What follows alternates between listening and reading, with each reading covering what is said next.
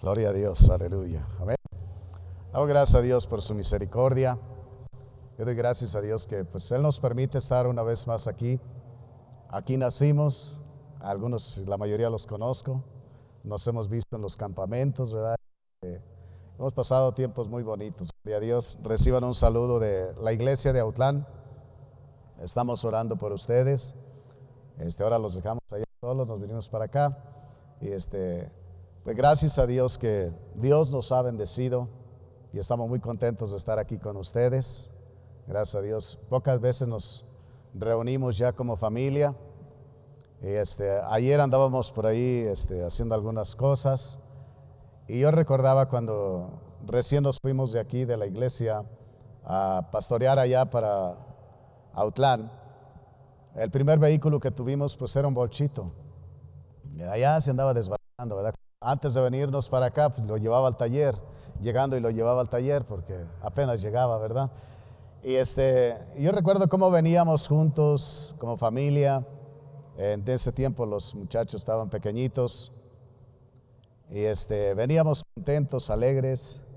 Y yo daba gracias a Dios ayer porque pues Dios nos permitió andar juntos cinco, cosa que a veces ya es un poco difícil. Y este, pero gracias a Dios por su misericordia, su bondad.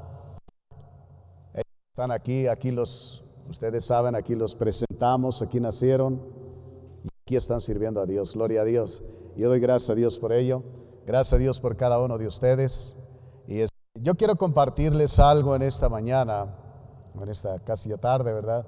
Este, algo acerca de la familia. Estamos en el mes de los niños, ¿verdad? Eh, yo estaba mirando a estos pequeñitos que estaban aquí al frente y yo estaba recordando cuando mis hijos estaban aquí también presentes, que iban a la escuela dominical con las maestras y este, algunas de ellas pues todavía están aquí, otros no. Pero qué precioso lo que ellas sembraron en el corazón de estos niños, a su tiempo da fruto. Amén. Se cumple la palabra que dice, instruye al niño en su camino y aun cuando sea viejo no se apartará de él. Gloria a Dios. Así que gracias a Dios por ello. Yo quiero invitarle que abra su Biblia ahí en Génesis, libro de Génesis. Por ahí tiene las notas, ¿verdad? Génesis capítulo 35. Hay un pasaje ahí, una familia que yo quiero este, tomar como ejemplo en esta tarde. Una familia muy conocida por todos nosotros, ¿verdad? Este, nos ha enseñado mucho y nos enseña mucho esa familia. Dice la bendita palabra de Dios, Génesis capítulo 35, versículo 1 al 7. Dijo Dios a Jacob, levántate y sube a Betel y quédate ahí y haz ahí un altar al Dios que te apareció cuando huías de tu hermano Esaú. Entonces Jacob dijo a su familia y a todos los que con él estaban, quitad los dioses ajenos que hay entre vosotros y limpiaos y mudad vuestros vestidos y levantémonos y subamos a Betel y haré allí altar al Dios que me respondió en el día de mi angustia y ha estado conmigo en el camino que he andado. Así dieron a Jacob todos los dioses ajenos que había en poder de ellos y los arcillos que estaban en sus orejas. Y Jacob los escondió debajo de una encina que estaba junto a Siquem. Y salieron y el terror de Dios estuvo sobre las ciudades que habían a sus alrededores y no persiguieron a los hijos de Jacob. Y llegó Jacob a Luz, que está en tierra de Canaán, este es Betel, y él y todo el pueblo que con él estaba. Y edificó ahí altar y llamó el, al lugar el Betel. Le había parecido Dios cuando huía de su hermano. Vamos orando y vamos pidiendo que Dios hable. Dios ministre a nuestros corazones. Bendito Dios, te agradecemos en esta hora por tu misericordia, por tu fidelidad. Gracias por cada familia aquí presente, cada familia representada aquí.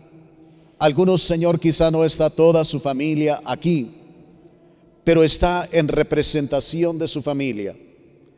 Y hoy en esta hora pedimos que tú hables, que el Espíritu Santo esté tomando absoluto control y Él nos esté guiando, Él nos esté dirigiendo y que sea el Espíritu Santo quien está hablando a nuestros corazones, quien nos está dirigiendo. Tú conoces, Señor, la situación de cada familia aquí, representada aquí o presente aquí. Tú conoces cómo está delante de ti.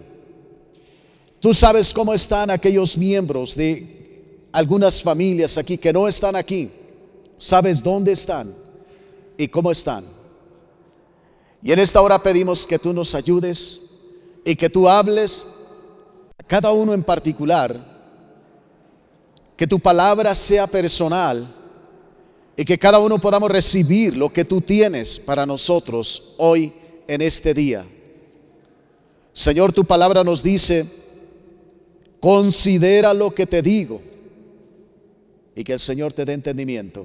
Danos pues entendimiento para entender lo que tú nos dices en el nombre de Jesucristo. Amén.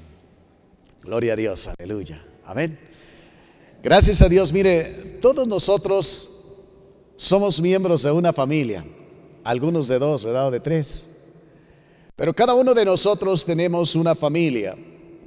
En el capítulo 34 de Génesis tenemos parte de la historia de la familia de Jacob. Una familia muy especial. Yo le he puesto por título a este tema hoy, cómo enfrentar los problemas familiares. En Hechos 16:31 tenemos una promesa de Dios. Cree en el Señor Jesucristo y serás salvo tú y toda tu casa. Amén. Yo desde que llegué a este lugar, tomé esa, esa palabra, esa promesa de Dios y siempre la he llevado en mi corazón. Amén. Gloria a Dios, porque es un constante, no es nada más creer y ya. Yo estaba recordando, ¿verdad? Estaba viendo el bebé de nuestros hermanos, Robert, Y su esposa, este, la otra vez que fuimos al campamento me dijo, no me deja dormir. Yo no le dije a él nada, ¿verdad? Pero yo pensé, mi hijo tiene más de 30 años y a veces todavía no me deja dormir. Amén. Seguimos en la lucha, seguimos en la batalla. Gloria a Dios, porque la familia no está perdida. Mientras tengamos esta promesa y mientras estén vivos, la promesa ahí, está y se puede cumplir. Amén. Gloria a Dios. Así que ponga mucha atención. Mire, esta familia Vamos a ver un poquito la historia de la familia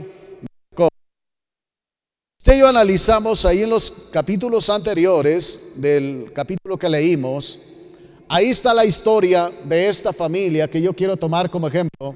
A mí en lo personal me ha enseñado esta familia, la familia de Jacob. Él tenía 12 hijos y una hija. Tenía dos esposas y dos concubinas. Desde ahí empezó mal la cosa. Amén. Dios no cambia. Dios establece principios. Ha establecido principios en la familia. Y yo quiero decirle una cosa, mire, cuando nosotros violamos, quebrantamos un principio en la familia, en la palabra de Dios, en nuestra familia o en lo que sea, en nuestro ministerio, cuando pasamos por alto los principios de la palabra de Dios, yo quiero decirle, tarde que temprano, van a venir consecuencias. Por eso ponga atención a esta familia porque nos va a enseñar muchas cosas. Yo quisiera tener tiempo para hablarle todo lo que yo he aprendido de esta familia, pero es breve el tiempo, porque tenemos que estar a las seis en Autlán. Este, pero sí quiero mencionarle una cosa, mire, era una familia numerosa, doce hijos varones y una hija tenía este hombre. Era una familia bendecida por Dios. Era una familia económicamente, estaban muy bien acomodados. Era una familia rica, usted puede ver su historia. Era un hombre rico. Era un hombre muy próspero. Jacob. Su familia estaba muy bien acomodada, no tenía problemas económicos. Todo va bien. Todos, mire, este, pensaríamos, ¿verdad? De esta familia, que es una familia feliz. Es la familia escogida por Dios. ¿Cuántos creen que su familia es escogida por Dios? Si usted lo cree, dígaselo a alguien que está a su lado. Tu familia es escogida de Dios. Gloria a Dios. Amén. Nuestra familia. Mire, este hombre fue un hombre escogido por Dios y su familia fue escogida por Dios. ¿Se acuerdan? Abraham, en Génesis capítulo 12, Dios le hizo una promesa que de su descendencia serían benditas todas las familias de la tierra. Es una promesa que Dios le hizo a Abraham. Abraham tuvo ocho hijos. ¿Sabía usted eso?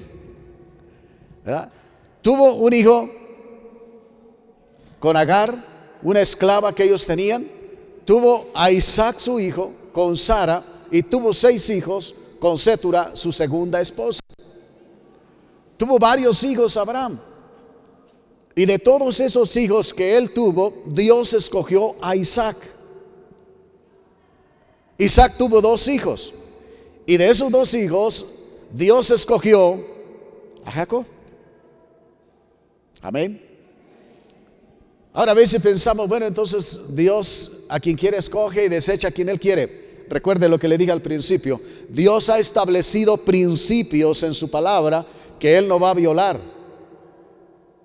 Y uno de los principios que Dios ha establecido es que el que busca haya, el que llama se le abrirá, el que pide recibe.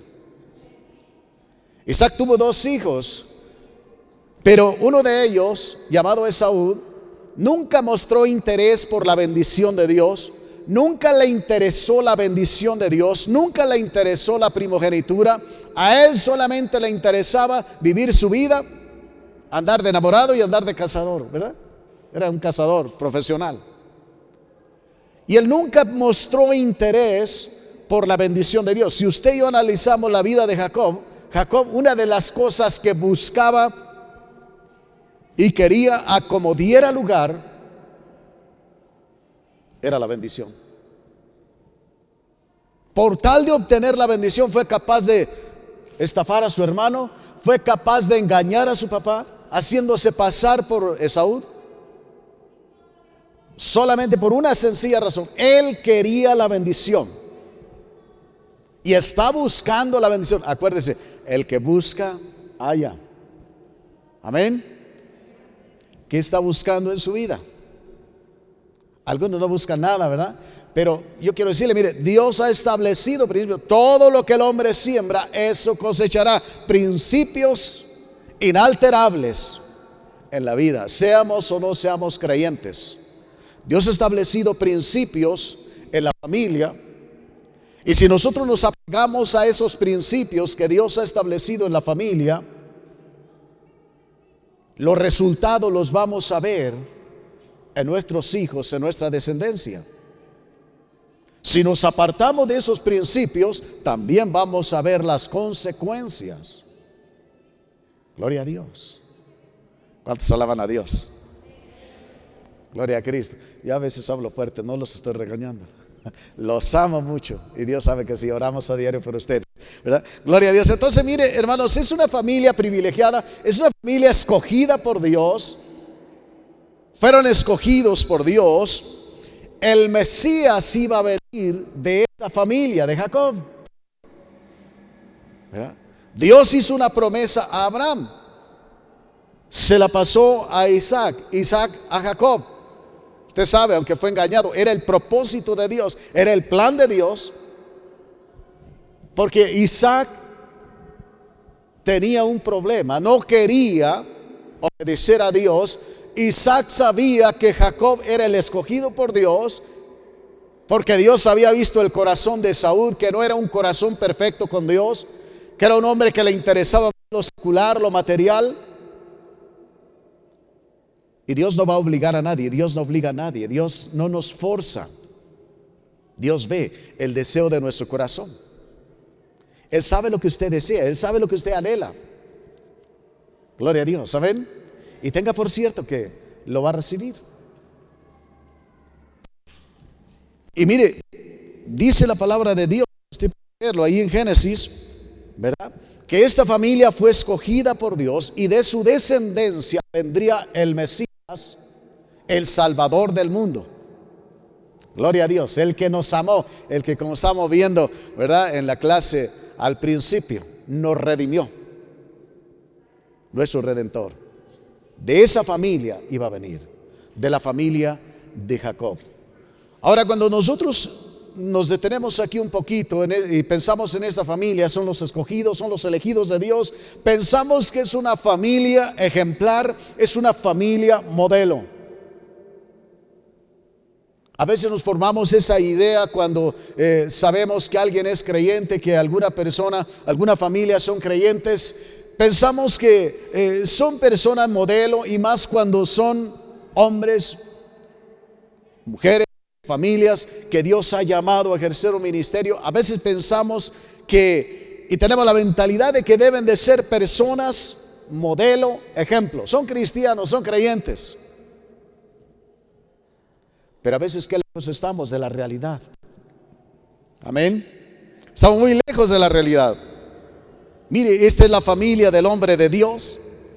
Es la familia del hombre que Dios ha escogido yo quiero decirle, mire, aquí aprendemos algo muy importante. No importa el tiempo que tengamos en Cristo, no importa que hayamos dedicado y consagrado nuestros hijos para Dios, los hayamos instruido en el camino del Señor, si descuidamos nuestra familia, si nos descuidamos, si usted se descuida, el diablo puede destruir y arruinar su familia. Y la promesa de Dios no se va a cumplir. Esta familia, si usted y yo analizamos, hermanos, este hombre se descuidó. Andaba buscando la bendición de Dios, quería la bendición de Dios, como usted y como yo, queremos la bendición de Dios, amén. Pero él estuvo buscando por medios equivocados. Acuérdese, todo lo que el hombre siembra, eso cosecha. Jacob, si usted y yo analizamos, engañó a su papá. Cuando él se casó, él se casa con una mujer y su suegro lo engañó y le dio otra. Y ese día para colmo, después de que se acabó la boda, se fue la luz. Así que el suegro lo engañó y le dio otra. Usted puede ver la historia ahí, la conoce bien, ¿verdad? Conocemos bien la historia. Sembró engaño, empezó a cosechar engaño. Engaño, engaño. Es el hombre de Dios. Es un hombre que tiene temor de Dios.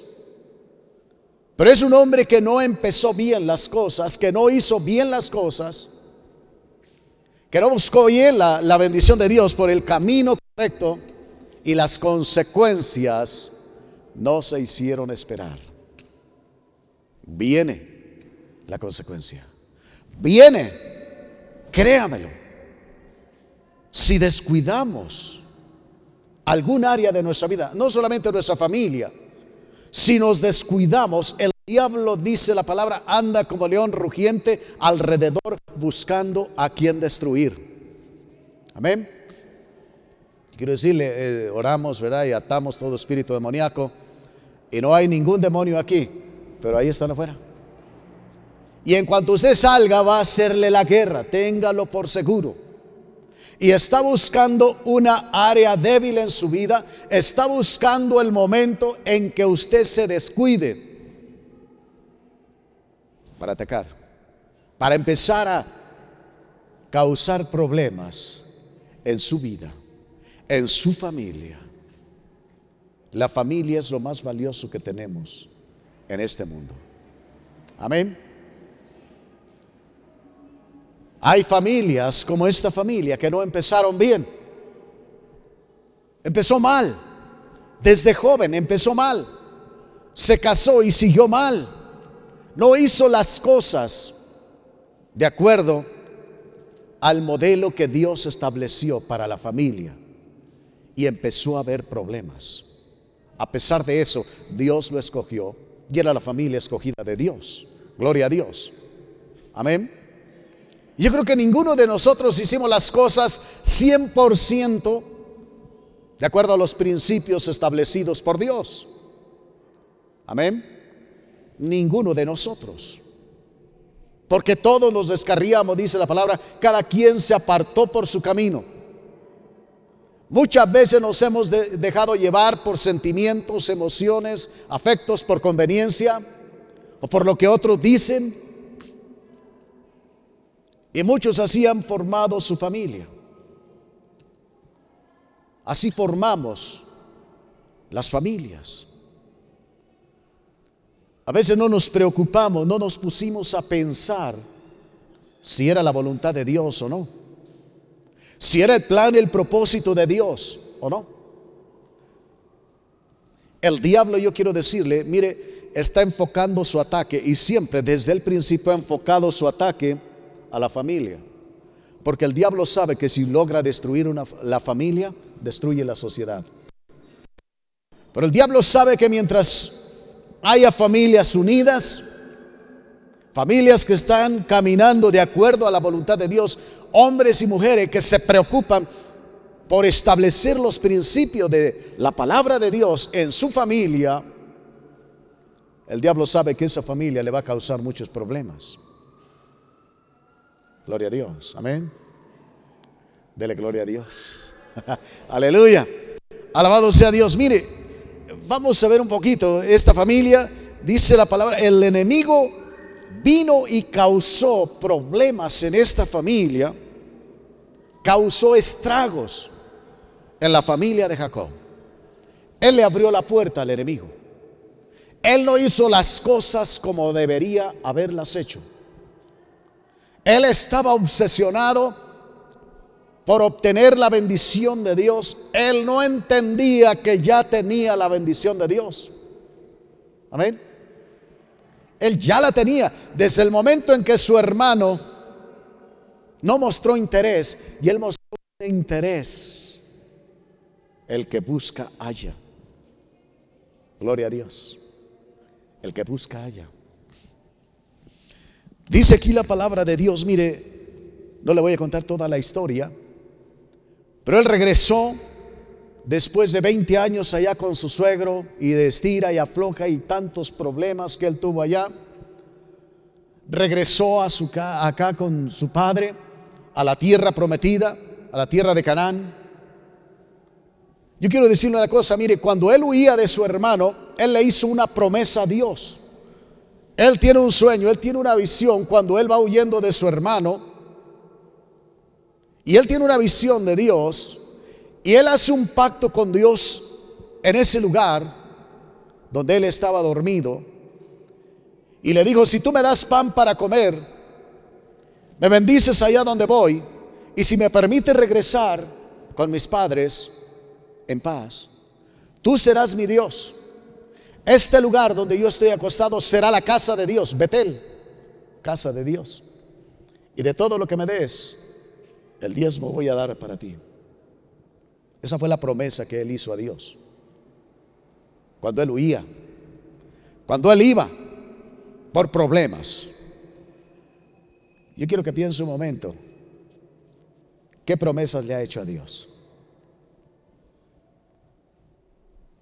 Dios es un Dios de pactos. Dios es un Dios de promesas. Y yo quiero decirle, Dios nunca se va a comprometer con una persona que no le hace una promesa. Que no se compromete con Dios. Hay mucha gente que no se quiere comprometer con Dios, que no quiere nada. Vivimos en una sociedad, yo les digo ahí a los hermanos, ¿verdad? Vivimos en un tiempo, en la sociedad en la cual muchas personas están adoptando una actitud del mundo, ¿verdad? donde quieren vivir en unión libre. Usted sabe, hay matrimonio, ¿verdad? Pero mucha gente está viviendo en unión libre. Si funciona, pues nos casamos. Y si no, pues mire, cada quien por su lado. No quieren compromiso, no quieren responsabilidad. Yo recuerdo una ocasión estaba visitando a un hermano, ya un anciano, y estaba platicando con él. Y sacó la plática a él, porque en ese tiempo estaban este, haciendo los testamentos gratis. Y yo le dije, hermano, oye, usted ya hizo su testamento. Dice, hermano, ni siquiera me he casado. Y es un anciano, ya tiene años en la iglesia. Yo no sabía eso. Estábamos recién llegados al grullo. Y él ahí vivía en el grullo. Y le dije, oiga, ¿cómo que no se ha casado? No, dice, porque mire hermano, cuando el día que uno se casa, luego la mujer lo quiere hacer como quiere y este y no, luego nos divorciamos. Y mejor le dije, mira, no nos vamos a casar para no divorciarnos. Así el día que no, no estemos de acuerdo, pues cada quien por su lado. Le dije, pues ahora se casa. y gracias a Dios fuimos y, fuimos testigos ahí ante el juez, se casó. Pero fíjese la mentalidad de mucha gente. La mentalidad de muchas personas. Desde ahí están empezando mal. Y seguro que va a haber problemas. Seguro. El diablo va a aprovechar la oportunidad y se va a meter. Téngalo por seguro. Esta familia no empezó bien y el diablo entró y empezó a causar problemas. Si usted y yo analizamos, mire, en el capítulo anterior nos narra una terrible experiencia que tuvo esta familia, que la sacudió. Algo terrible sucedió en esta familia. Jacob descuidó a su familia. Él está metido en lo material, él está metido en sus cosas, en sus negocios, sus asuntos y se olvidó cómo está su familia, dónde están sus hijos, cómo están, qué están haciendo. Y su hija, si usted ve ahí la historia, usted la conoce, y si no, léalo ahí en ese capítulo anterior del capítulo que leímos, no ahorita, de que llegue a su casa. Pero dice la palabra de Dios que su hija salió y empezó a convivir con las muchachas del barrio donde vivían, de la zona donde ellos vivían. Su hija empezó a convivir, empezó a, a tener amistad con esas muchachas. Jacob nunca se dio cuenta. Jacob nunca se imaginó el grave peligro en que se encontraba su hija. ¿Qué comunión tiene la luz con las tinieblas? Ninguna. ¿Qué comunión tiene Jesucristo con Satanás? Ninguna. Amén. Dime con quién andas y te diré quién eres. Este hombre nunca se preocupó, él nunca le puso un hasta aquí, él la dejó simplemente. ¿Cuántos padres de familia han dejado a sus hijos han permitido que anden con amistades del mundo. Un creyente no puede tener amistad con la gente del mundo. Puede ser conocidos, puede llevar una relación, pero jamás amistad, jamás comunión. No hay ninguna comunión. Ninguna, hermanos. Y allí el diablo se aprovechó ya estaba adentro. Ya había tomado control porque Jacob no había hecho las cosas de acuerdo a lo establecido por Dios, en los principios que él estableció en la familia. Y el diablo estaba aprovechando. Él desaprovechó la oportunidad, pero el diablo no. Él descuidó a su familia, el diablo no la descuidó. Hace algunos años, hermanos, un pastor ahí en, Unión, en Autlán me dijo, mire, este, estaba en la escuela y este, los muchachos también estaban en la escuela. Y él me dijo, mire hermano, este, mi hija es muy social. Mi hija es, se relaciona mucho con las personas, pero no era con las personas de la iglesia, era en la escuela.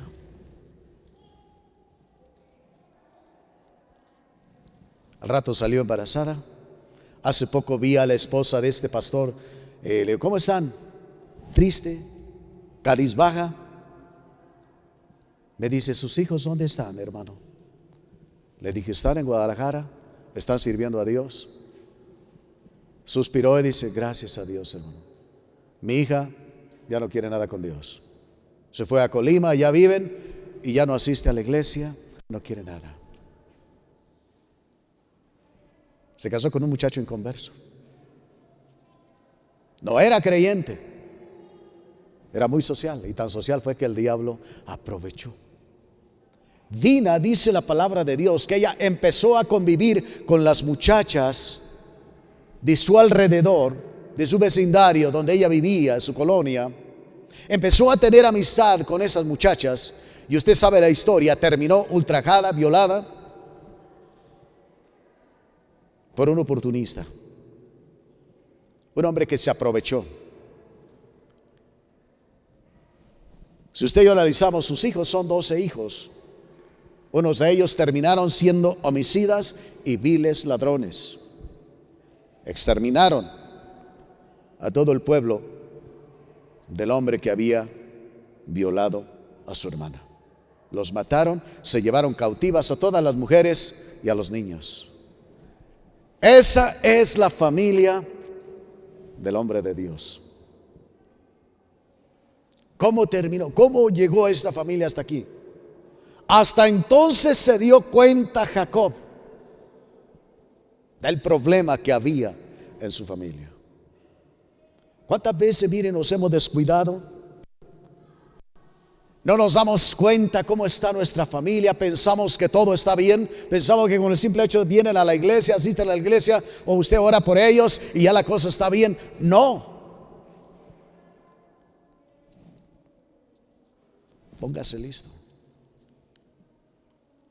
El diablo sigue trabajando. Y el diablo sigue buscando cualquier descuido. Y quiero decirle, todos nosotros, ninguno somos perfectos. Y en cualquier momento nos vamos a descuidar. Y cuidado porque el diablo no se descuida. Cuide su familia. Cuídela. Cuando usted llegue a la presencia de Dios le va a dar cuenta de su familia. Amén. ¿Qué hiciste? ¿Qué hiciste con ellos? Gloria a Dios. Mire sus hijos terminó en problemas, sus hijos convertidos en ladrones, homicidas, llevados por el rencor, el odio, engaño. Engañaron sus hijos, eran unos engañadores. Ahora mire, Jacob nunca se dio cuenta cómo estaba su familia. Él no se dio cuenta realmente cómo estaban sus hijos.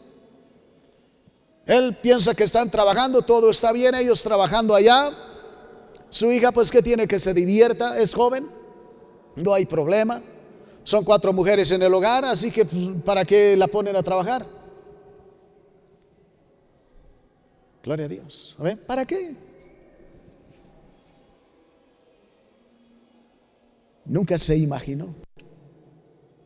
Usted no puede imaginarse realmente el grave peligro que corren sus hijos cuando están fuera de casa. No sabemos qué están haciendo. Amén. No sabemos qué es lo que están haciendo, qué lugares frecuentan.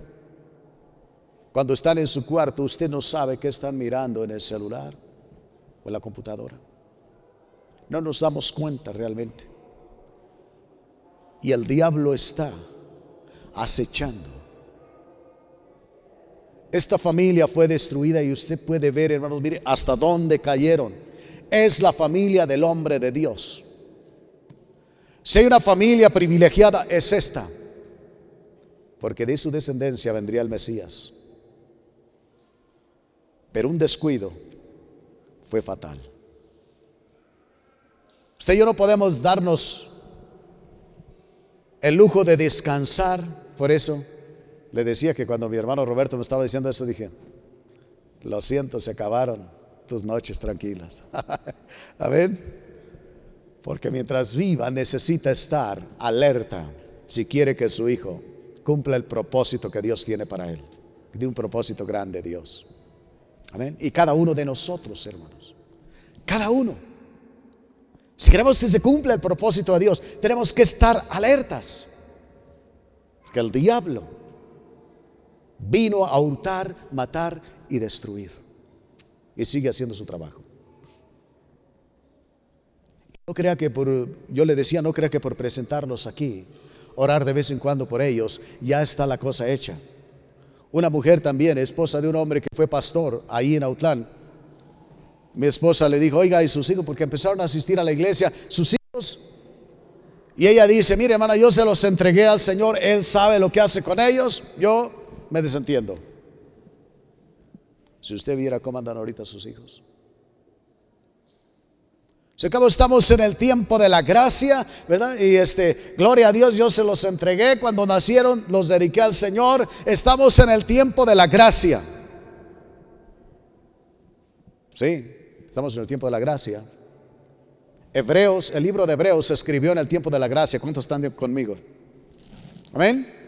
Se escribió en el tiempo de la gracia el libro de Hebreos y dice, cuida con temor y temblor tu salvación. Horrenda cosa es caer a las manos del Dios vivo. Amén. Sí, hermanos. Se escribió en el tiempo de la gracia. Así que tenemos que tener cuidado. Cuidar nuestra familia.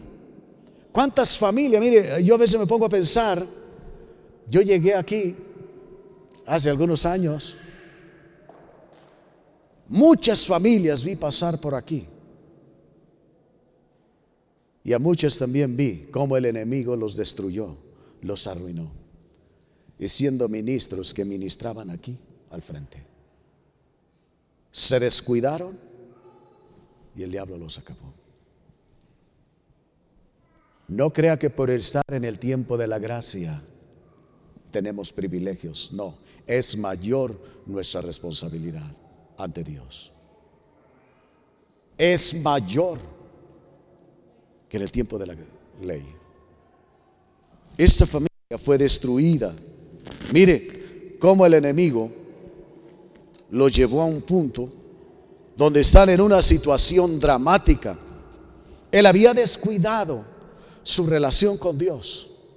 Él descuidó, él se olvidó del pacto, del compromiso que había hecho con Dios. Se enfocó en lo material y se olvidó que había hecho un pacto con Dios, que había hecho un compromiso con Dios. Si usted le dedicó sus hijos a Dios, los presentó, no es cualquier cosa.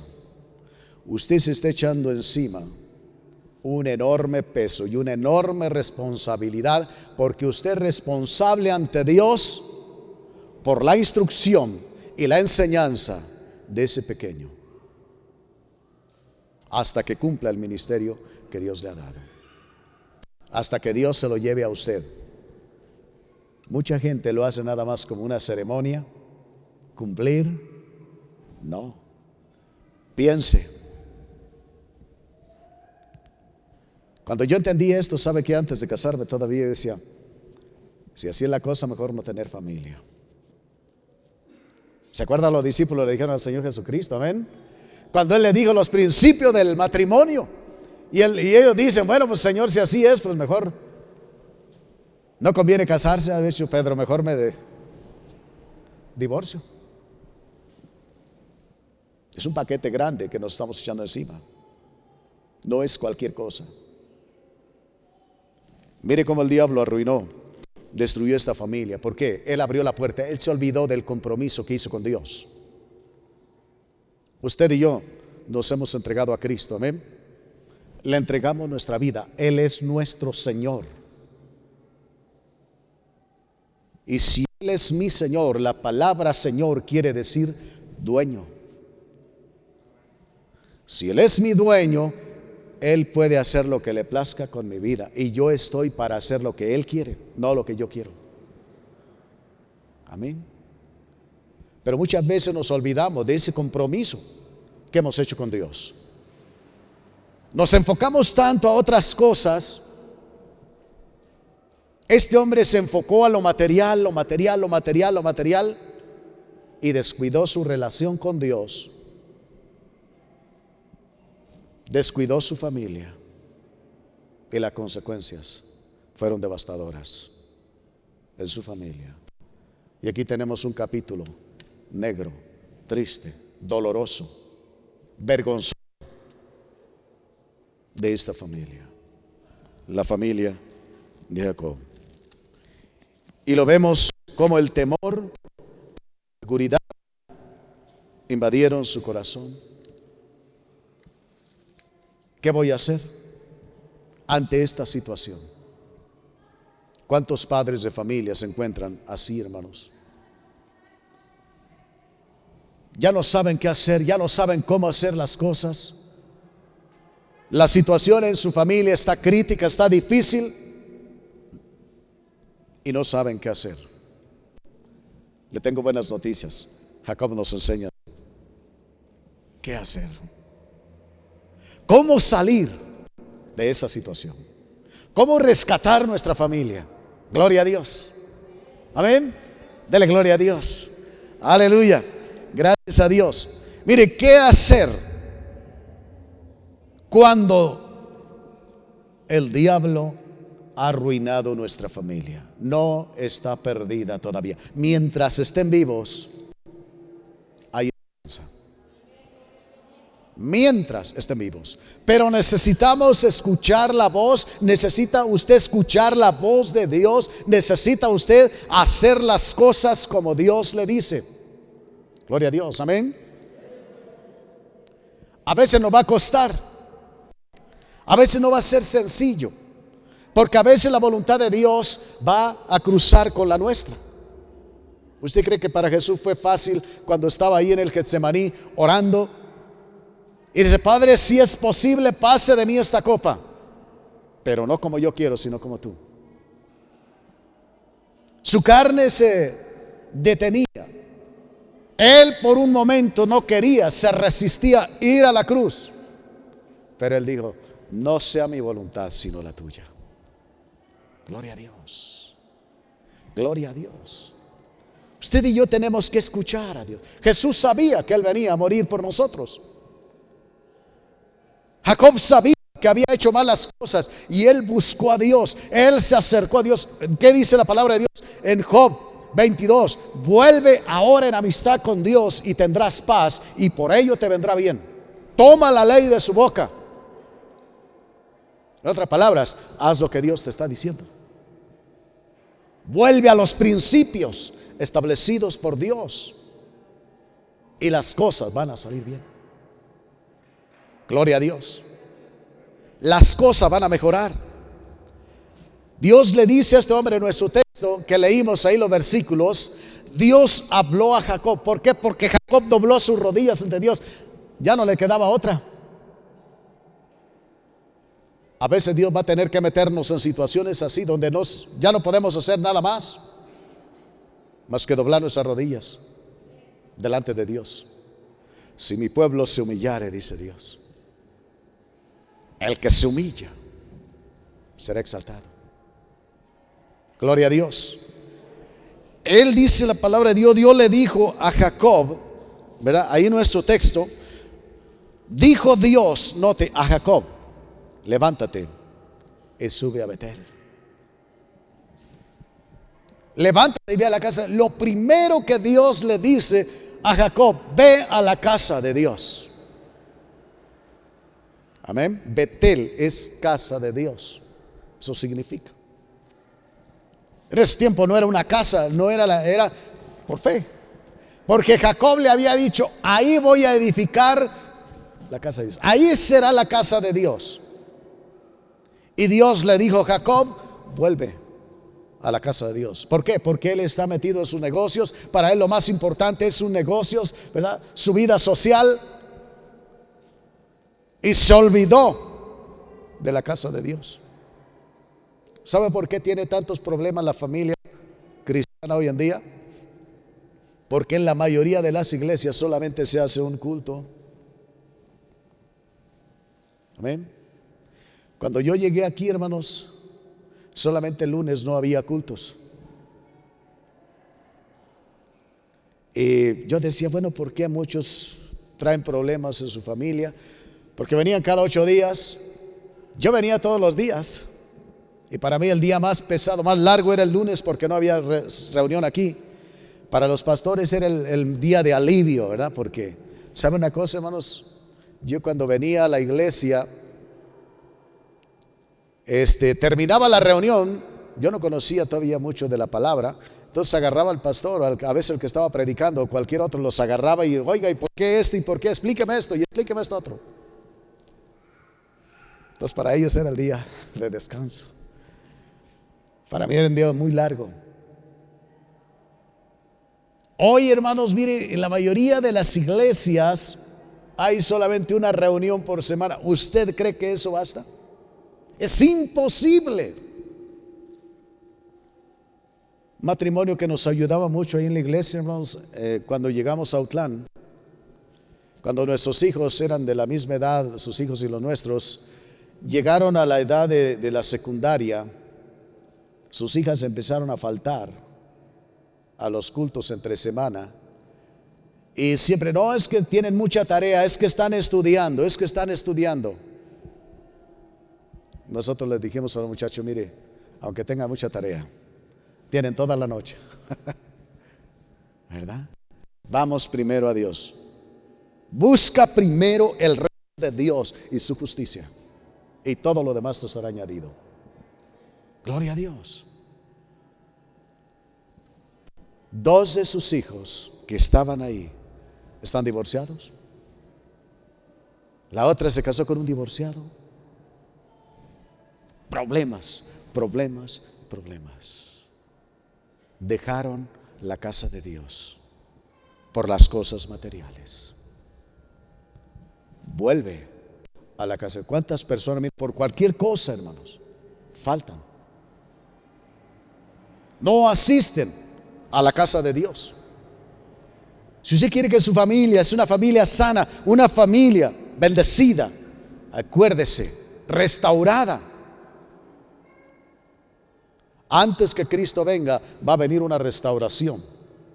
Pero sobre toda familia que busque a Dios, que se apegue a los principios establecidos por Dios, no como piensa, no como cree. Y lo primero que tiene que hacer para que su familia sea restaurada sea salva, necesita acercarse a la casa de Dios. Venir a la casa de Dios. Amén. Gloria a Dios. A veces, mire, no, es que estoy muy cansado, es que esto, es que aquello. Mire, yo quiero decirle una cosa. Cuando yo estaba aquí, un tiempo yo estaba de líder de jóvenes y también estaba de encargado de la escuela dominical. Este, yo trabajaba de noche porque había un instituto bíblico aquí en la iglesia y en la empresa donde yo trabajaba se rolaban turnos y solamente había en una área, este, había un turno extra que no cambiaban y siempre era de noche. Y yo quería estudiar en el instituto aquí y entonces me cambié al, turno de la noche. Yo trabajaba de noche. descansaba el sábado y el domingo nos veníamos a la iglesia a las 10 de la mañana, estábamos aquí 10 y media. Terminaba a las 2, 2 y media el culto, nos íbamos a repartir folletos con los muchachos, a predicar en la cárcel, en la correccional, en los parques. Regresábamos a las 5, teníamos culto de jóvenes, a las 6 teníamos una película y a las 7 empezaba el culto general. Terminaba a las 9, yo entraba a trabajar a las 10. Honestamente, a veces a las 2, 3 de la mañana me estaba durmiendo. Me era imposible mantenerme de pie. Y así estuve por casi cuatro años. Cuesta, hermanos, mantenernos en la casa de Dios. Pero una cosa que yo me propuse, nunca voy a faltar a un culto por cualquier cosa. Nunca. Vuelva a la casa de Dios. Piense. Hermano, servir a Dios requiere esfuerzo. ¿Qué le dijo Dios a Josué? Esfuérzate y sé valiente. No deje la casa de Dios. Una de las cosas que yo aprendí de mi suegra, cuando ella decía, mire, a veces le dolían mucho sus pies. Y a veces le decían que se quedara en su casa, que no viniera tanto a la iglesia. Y ella dijo, mire, si me quedo me duelen, si voy me, me duelen, mejor me voy. Qué pensamiento, qué realidad. Amén. Gloria a Dios. Vuelve a la casa de Dios. Jacob se había alejado. Quiere la restauración de tu familia, Jacob. Dice Dios, vuelve a Betel. Amén. Gloria a Dios. Mira, hay personas yo recuerdo, había personas que llegaban ya cuando estaba terminando la predicación, decía el hermano, al amén. Solamente y pensaban que ya todo está bien, gloria a Dios. No. La vida cristiana requiere esfuerzo. Queremos que nuestra familia sea salva, queremos que nuestra familia sea restaurada. Métase con Dios. Acérquese a la casa de Dios. No deje la casa de Dios. Yo le aseguro que le va a ir mucho mejor. Por experiencia se lo digo. Gloria a Dios. Amén. Gracias a Dios. Vuelve, dice Dios, a Jacob, a Betel. ¿Y qué le dice? Haz un altar ahí. Haz un altar. No es solamente ir a la iglesia, hermano. Mire, es hacer un altar. Altar de sacrificio, de alabanza, de compromiso, de adoración a Dios. No es solamente asistir. Una mujer dijo, una ocasión, hermano, nos dijo, mire, eh, yo voy a la iglesia, ya cumplí y ahora sí yo puedo hacer lo que quiera. No. El altar nos habla de sacrificio, nos habla de alabanza, nos habla de entrega, de compromiso. Gloria a Dios. Comprométase con Dios. Ríndase a Él. Gloria a Dios. Haga un altar para Dios. En su vida, en su casa, cuando viene a la iglesia. ¿A qué viene? Cantamos, vine a adorar a Dios, ¿verdad? Pero realmente lo estamos haciendo. Realmente venimos con esa pasión como David decía. Mi alma te desea, mi alma anhela los atrios de Dios. Si anhelamos la casa de Dios, yo le voy a decir, mire, antes de que abra la puerta ya estamos ahí. Amén. Ya vamos a estar ahí. Gloria a Cristo. No me diga que por cansado, que es que estoy cansado, es que es el único día que descanso. Pues es el único día que le dedicamos a Dios. Amén. Y usted va a ver el fruto. Quizás sea sacrificio, ese esfuerzo. Yo se lo puedo decir por experiencia. A veces lloraba. Amén. A veces no traía dinero, a veces no, no comía. El domingo irme a trabajar, no llevaba lonche. Pero hoy puedo decir, gracias a Dios, valió la pena. Y todavía no bajo la guardia. Entonces seguimos adelante. Amén. Pero se requiere un esfuerzo. Vuelve a la casa de Dios, comprométete con Dios, haz un altar a Dios que se te apareció cuando estabas en aflicción. El Dios que nos rescató, el, el Dios que un día nos trajo y nos dio vida. Gloria a Dios. Hágale un altar a Dios. Honre a Dios. Glorifique a Dios. Dedique tiempo a Dios. Gracias a Dios por los manuales que están dando, ¿verdad? Devocionales. Es una ayuda. Gloria a Cristo. Aproveche. No baje la guardia. No se descuide o el diablo causará estragos en su familia como lo hizo con la familia de Jacob. Pero gracias a Dios, mire, Dios nos dice qué hacer. Amén. Levántate, ve a Betel y haz un altar ahí. Gloria a Dios. ¿Sabe cuándo la gente empezó a caer? ¿Cuándo muchas iglesias empezaron a caer? Cuando quitaron los altares. Esta iglesia antes tenía un altar aquí, la hermana Marina. ¿Dónde está? ¿Sabe por qué? Porque no hay quien venga al altar. Porque prefieren estar allá. Vuelve a Betel. Busque a Dios. Dios es fiel. Dios es misericordioso. Y si usted y yo nos apegamos, volvemos a Él en amistad, yo quiero decirle, mire, las cosas van a cambiar. Por imposible que parezcan. Yo creo que sus hijos no son multihomicidas como estos. Eran unos criminales de lo peor, de lo más bajo, de lo más vil. Judá, de él desciende Cristo. Terminó cometiendo incesto con su propia nuera. Un hombre perverso de lo peor. Fue el que les dijo a todos sus hermanos, mire, vamos vendiendo a Jacob. Y vendió a su propio hermano como esclavo. Judá. Esa era la familia. A veces, una vez una persona me dijo, no, mire, pues yo ya no puedo hacer nada, mis hijos ya crecieron, ellos ya son libres de hacer lo que quieren, muchos de ellos, mire, están viviendo así, ya están viviendo así, ya no están en la casa, pues yo hice lo que pude, ya no, pues allá ellos. No, nunca es tarde. Esta familia nos enseña, nunca es tarde si usted y yo escuchamos la voz de Dios y venimos a Dios. No importa cómo esté su familia, dónde esté. Si usted vuelve a Betel, si usted se compromete con Dios y usted empieza a frecuentar la casa de Dios, usted levanta un altar a, Dios aquí, cuando usted viene aquí, derrama su alma, se ofrece en sacrificio a Dios, Dios va a cambiar las cosas. Dios va a cambiar las cosas, gloria a Dios. La segunda cosa que Dios le dice, ahí en el versículo 2, quita los ídolos o los dioses ajenos. Quita los dioses ajenos. Podríamos decir, oiga, es el hombre de Dios. ¿Cómo va a haber ídolos ahí? Yo quiero decirle, en cada hogar hay ídolos. Amén. Un ídolo es aquello que se interpone entre usted y Dios. Puede ser su trabajo.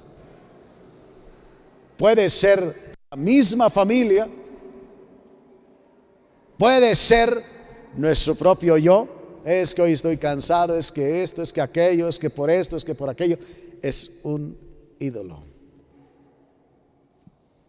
Dios le dice a Jacob, quita esos ídolos. Quita los ídolos.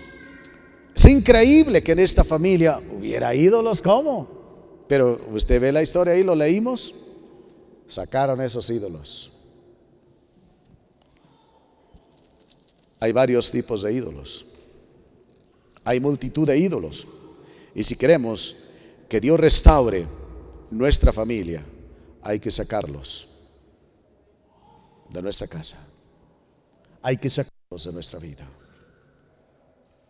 Gloria a Dios. Hay muchas cosas que pueden estorbar, hermano, hermana.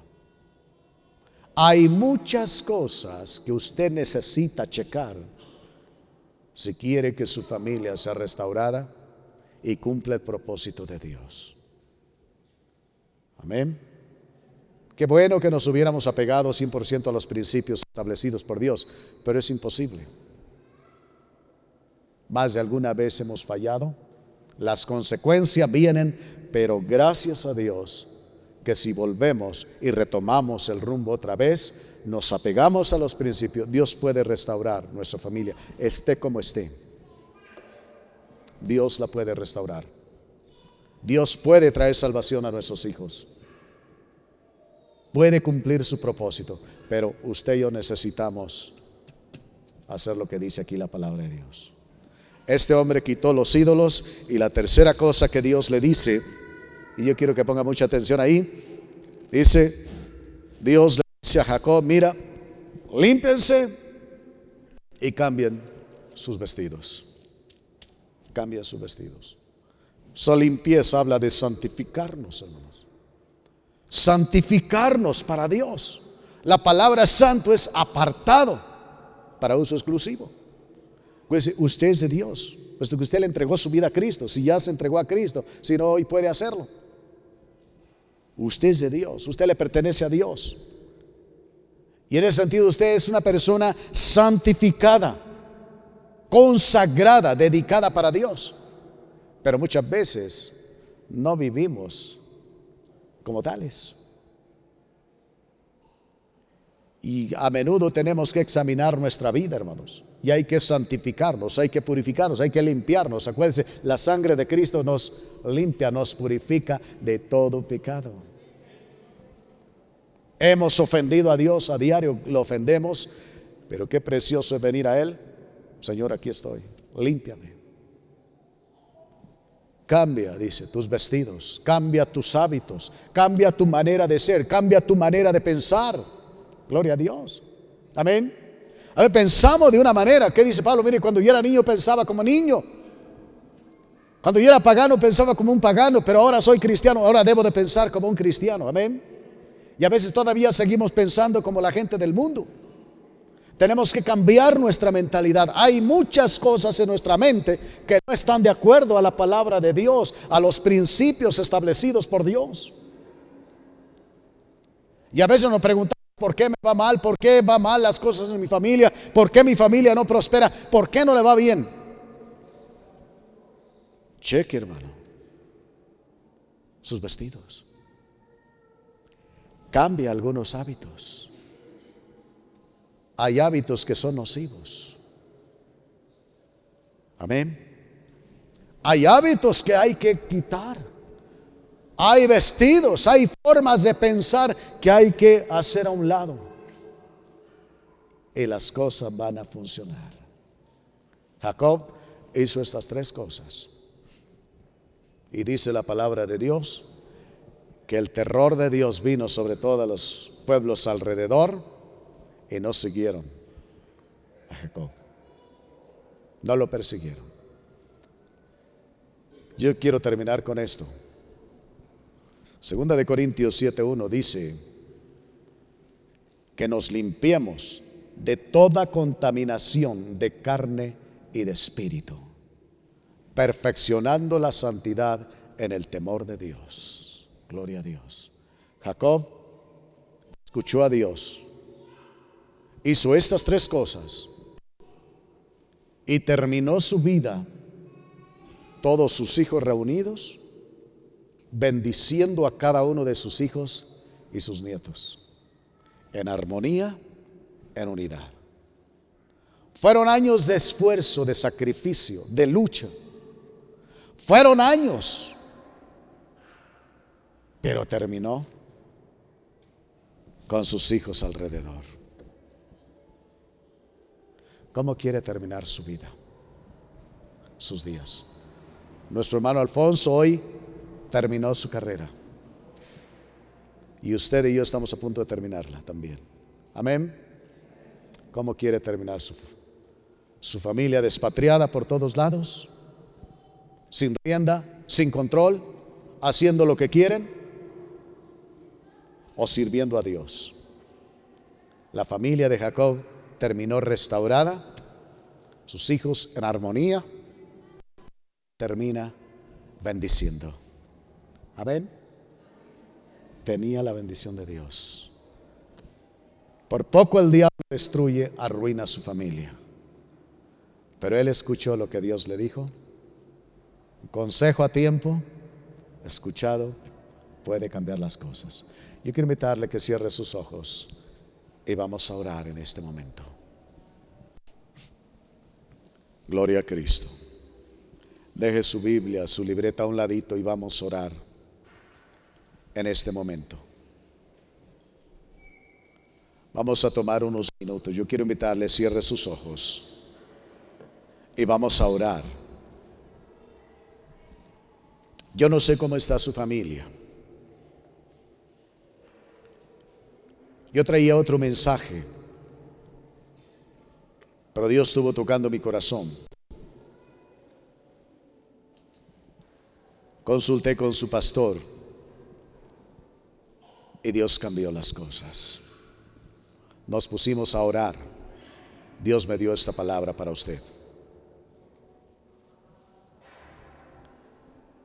Piense cómo está su familia, hermano, hermana. Quizás el diablo ha causado estragos. Quizás no sabe qué hacer. Quizás se ha adaptado, se ha acostumbrado. Jacob no se acostumbró. Jacob no se dio por vencido. Jacob se levantó y empezó a clamar a Dios, empezó a buscar a Dios. Y Dios le dijo qué hacer para restaurar su familia. Esta palabra es para usted. Porque Dios ha escogido su familia. Y no importa cuál sea la situación en la que se encuentre, si usted en este momento se humilla delante de Dios y clama a Él y se compromete con Dios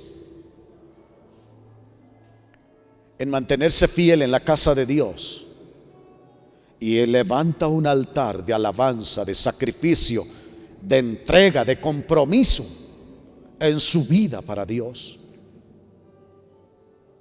usted y su familia serán salvos.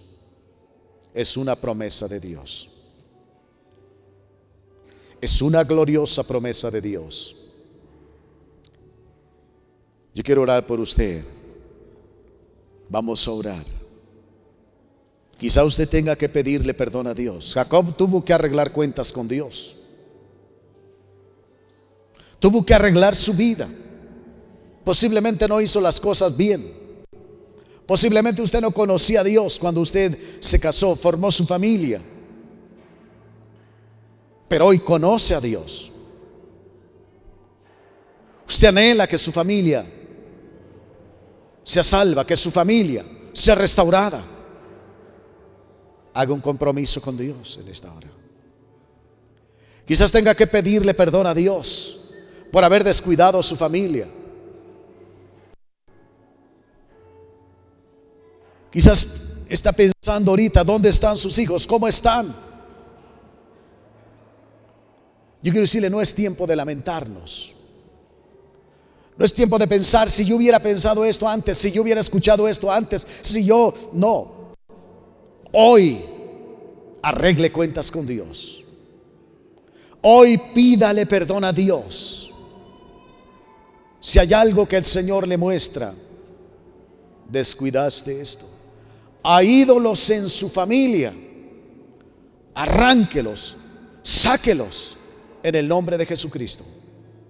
Hay cosas que están estorbando en su relación con Dios. Sáquelas. Hay hábitos, hay formas de pensar. No se ha santificado, no se ha consagrado a Dios. Es tiempo. Hoy es el día de salvación. Mañana puede ser demasiado tarde. Si Jacob no se apresura a arrepentirse y a buscar a Dios, al día siguiente hubieran muerto a manos de los vecinos. Pero él se apresuró. Él escuchó a Dios. Yo quiero invitarle, así como estamos, con sus ojos cerrados, ahí en su corazón, si hay problemas en su familia, si su familia se ha alejado de Dios, usted siente que se ha alejado de Dios, yo quiero invitarle, ponga su mano en su corazón y vamos a orar en el nombre de Jesucristo. Vamos a hacer una oración por usted, por su familia. ¿Le interesa que su familia sea salva?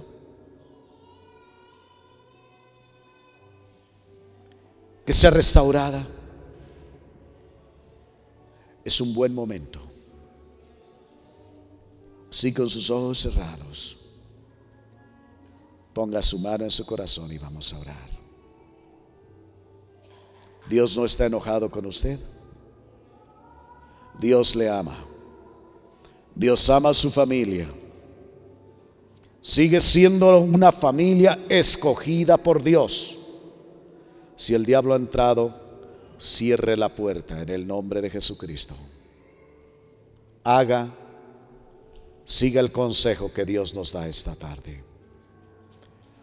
Bendito Dios. Tú estás mirando y tú conoces el corazón de esta madre, de este padre, que con su mano en su corazón te expresa su dolor ante la situación por la que está atravesando su familia. En el nombre de Jesús restaura su familia, revela esas áreas en las cuales se descuidó. Quizás no te conocía, Señor, cuando fundó su familia, pero ahora te conoce, Padre. Quizás te conocía, Señor, quizás dedicó a sus hijos Quizás sus hijos hasta estuvieron en la iglesia, recibieron instrucción bíblica, pero hoy están lejos. Revélale, Señor, qué áreas descuidó y muéstrale qué hacer y trae restauración. Perdona, Señor, ese descuido Perdona, bendito Dios, esa desobediencia por no hacer las cosas como tú, Señor, lo dijiste. Como tú lo estableciste en los principios de tu palabra. Y hoy trae restauración. Hoy trae salvación. Padre, ayuda y fortalece a mi hermana, a mi hermano, Señor hacer un compromiso, a levantar un altar de sacrificio, un altar de alabanza, un altar de consagración para ti, Señor. Ayúdale a volver a tu casa, a permanecer en tu casa, en el nombre de Jesús. Y ayúdale a sacar todo ídolo todo aquello que se está interponiendo en su relación contigo, todo aquello que está estorbando a su familia, en el nombre de Jesucristo, Señor. Quizás mi hermana, mi hermano no pueda sacarlos de su casa, pero sí puede sacarlos del corazón. Tu palabra dice que todo lo que atemos en la tierra será atado en el cielo. Y en el nombre de Jesucristo, Señor, atamos todo ídolo que se está interponiendo en el hogar, en la familia de mi hermano, de mi hermana, que en este momento tiene su mano en su corazón. Padre, atamos y echamos fuera todo ídolo en el nombre de Jesucristo. Y declaramos restauración Declaramos libertad. Tu palabra dice que todo lo que desatemos en la tierra será desatado en el cielo. Desatamos su familia. En el nombre de Jesús. Desengaño del diablo, de esa ruina y destrucción. En el nombre de Jesucristo. Y Padre, ayuda a mi hermano, a mi hermana, a mantenerse alerta, firme. Y que pueda ver, Señor, su familia a los pies de nuestro glorioso Salvador. Que pueda ver como Jacob la restauración de su familia. No importa el tiempo que pase, Señor. Ayuda a mi hermana, a mi hermano a mantenerse firme, fiel a ti, Señor. En el nombre de Jesús, el que persevere hasta el fin, ese será salvo. Gracias. Bendice cada familia representada aquí.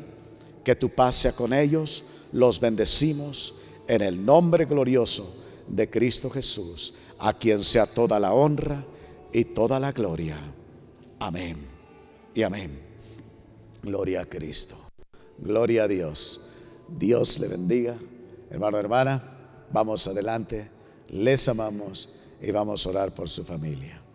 Pero usted haga estos pasos sencillos, tres pasos, y usted verá lo que Dios va a hacer en su familia. Dios me le bendiga, Dios le guarde, les amamos Y pues ahí estamos en Autlán. Ore también por nosotros. Gloria a Dios.